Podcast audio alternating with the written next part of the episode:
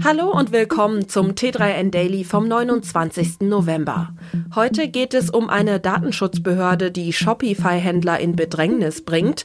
Außerdem New Pay im Startup, EA Anti-Cheat-Algorithmus, Apple App Store Awards, Pornospam gegen Proteste.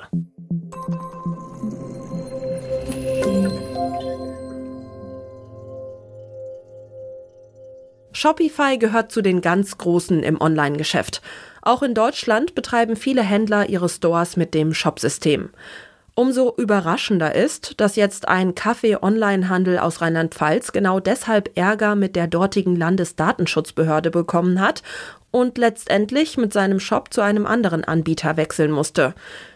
Die Landesdatenschutzbehörde für Rheinland-Pfalz erklärte im Juni diesen Jahres den Einsatz der von Shopify verwendeten CDN Fastly und Cloudflare für rechtswidrig. Wie Händler Christian Heffner erklärt, ein ernsthaftes Problem mit dramatischen Folgen. Angestoßen wurde die Auseinandersetzung von einem unbekannten Beschwerdeführer.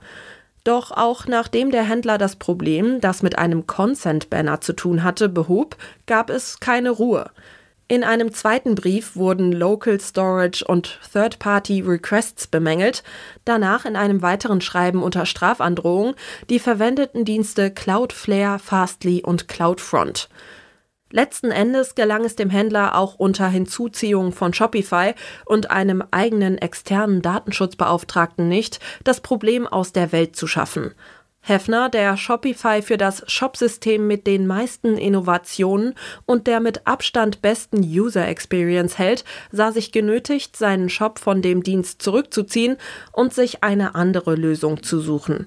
Der aus Deutschland stammende CEO Tobi Lüttke erklärte inzwischen via Twitter, Shopify ist in Deutschland völlig legal. Für das Vorgehen der Behörde hat er wenig Verständnis. Das ist genau der Grund, warum diese ganze Regulierungslast kleine Unternehmen so viel schlimmer trifft als große Unternehmen. Ebenso wichtig ist aber gerade für kleinere Händler, dass eine Plattform, die sich als Cloud-Partner auf die Fahnen geschrieben hat, für die Händler das ganze Geschäft des Hostings der Shop-Lösung zu übernehmen, ihren Kunden dann auch tatsächlich solche rechtlichen Fragen im jeweiligen Land abnimmt. Über Geld spricht man in Deutschland bekanntlich nicht. Das macht Themen rund um das Gehalt für die meisten Menschen undurchsichtig. Das Startup Celebrate Company möchte nicht nur mehr Licht ins Dunkel bringen, sondern auch die Belegschaft stärker in die Pflicht nehmen, wenn es darum geht, die Leistung der Kolleginnen und Kollegen zu bewerten und damit den Grundstein für das Gehalt zu legen. Hier entscheiden die Mitarbeitenden, wie viel sie verdienen. Grundlage des Gehaltsmodells sind neun Kompetenzlevel, die jede Mitarbeiterin bzw. jeder Mitarbeiter erreichen kann. Diese Kompetenzlevel sind wiederum mit einer Gehaltskurve verknüpft, die anhand von Marktdaten entwickelt wurde, damit wir kompetitive Gehälter zahlen können. Wichtig dabei, Kolleginnen und Kollegen ordnen die zu bewertende Person anhand von insgesamt drei Fragen einem Kompetenzlevel zu. Dabei hat sich das Start-up ganz bewusst gegen Gehaltstransparenz entschieden und stattdessen eine Verfahrenstransparenz eingeführt. Jedes Teammitglied weiß, wie sich die Höhe ihres Gehalts zusammensetzt und noch viel wichtiger, warum. Also was die konkreten Gründe und Faktoren sind, die zu der Höhe des Gehalts führen. Unsportlichkeit gibt es auch beim Online-Gaming. Unerlaubte Absprachen, heimliche Zusammenarbeit, Jagd auf einzelne Spieler sind keine Seltenheit. Für die Benachteiligten ist der Frustfaktor hoch, doch damit könnte bald Schluss sein. Eine neu veröffentlichte Patentanmeldung von Electronic Arts dürfte so manchem Online-Gamer, der gern auf unfaire Taktiken setzt, die Laune verderben. Denn der Spieleentwickler kündigt an, unerlaubte Zusammenarbeit mithilfe geeigneter Tools und Datenpunkte innerhalb sowie außerhalb des Spiels zu unterbinden.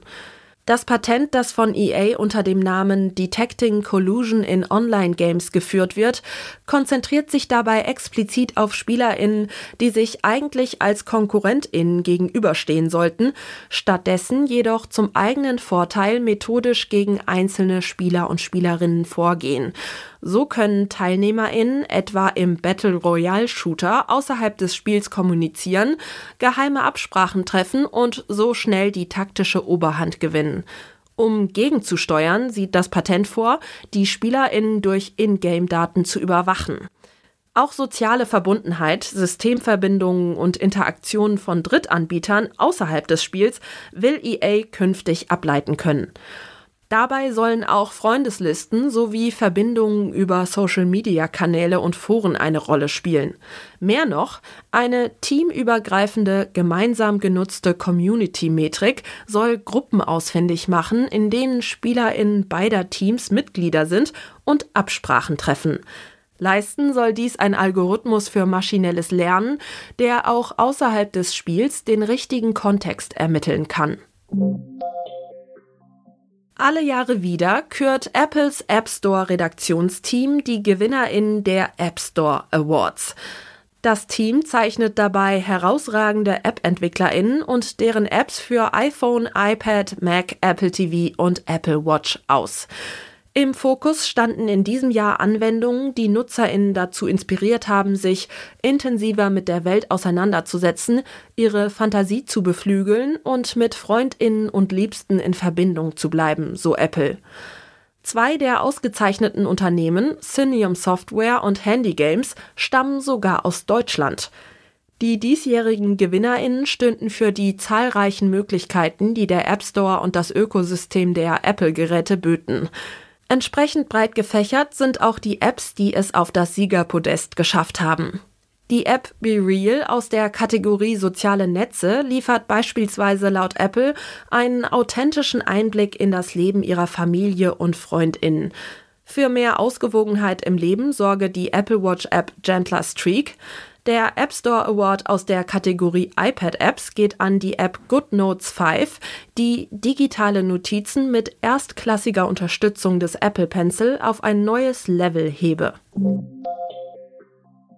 Wer sich via Twitter über Proteste in China informieren will, wird kaum fündig, denn entsprechende Suchergebnisse werden inzwischen unter einer Flut von Pornografie und Spam begraben. Inmitten ungewöhnlich starker Proteste gegen Chinas Corona-Politik und den Präsidenten Xi Jinping wenden sich die Demonstrantinnen an internationale Social-Media-Kanäle wie Telegram oder Twitter.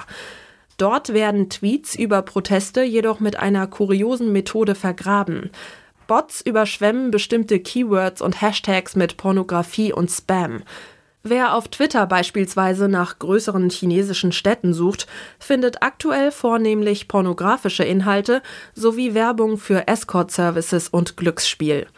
Derartige Posts werden im Sekundentakt veröffentlicht und verhindern, dass wichtigere Inhalte gefunden werden, beispielsweise solche über Proteste in China. Das war's schon wieder mit dem T3N Daily für heute. Noch viel mehr zu allen Aspekten des digitalen Lebens, des Arbeitslebens und der Zukunft findest du rund um die Uhr auf t3n.de.